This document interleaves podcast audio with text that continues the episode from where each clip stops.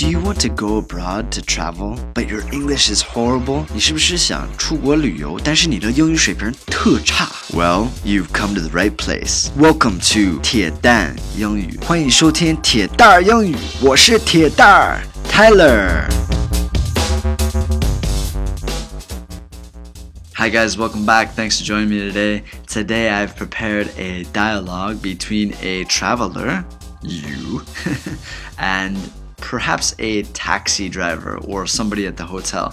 今天的对话是一个游客，还有一个出租车司机，或者是一个酒店前台的人，或者是门口那那种人。然后这个游客在问他一个问题。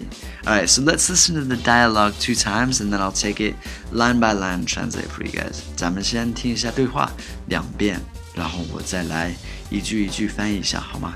Alright, here we go. 第一遍，Hello there. Do you know about how much it will cost to catch a cab from here to the park? Should be around $20. But what if there is heavy traffic? 第二遍，Hello there. Do you know about how much it will cost to catch a cab from here to the park? Should be around $20. But what if there is heavy traffic? Okay, the first line, 第一句话, Hello there. Do you know about how much it will cost to catch a cab from here to the park?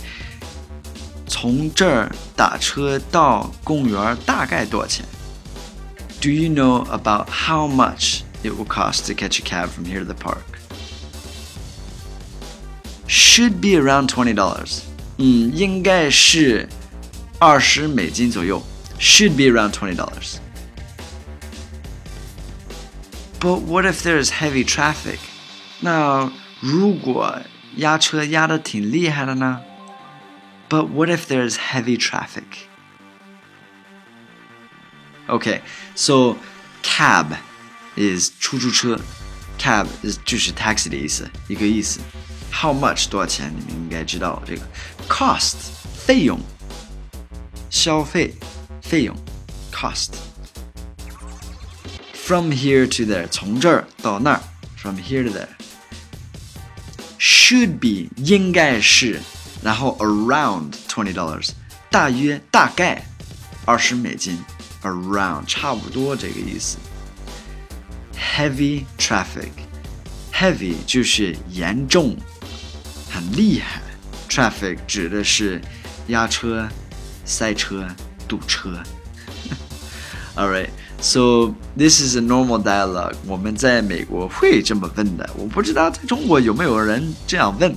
我们打车挺贵的，所以就是，嗯，应该会先问一下大概多少钱，或者是怕被宰的，但是被宰的不太可能，因为他们都用那个 meter。So 你你可以放心的去打车，在美国吧。All right. Thank you guys for listening. Have a fantastic day. 欢迎大家关注一下我的微信，微信公众号是铁蛋英语，铁蛋英语。Have an awesome day. I'll speak to you guys in the next one. Alright, bye bye.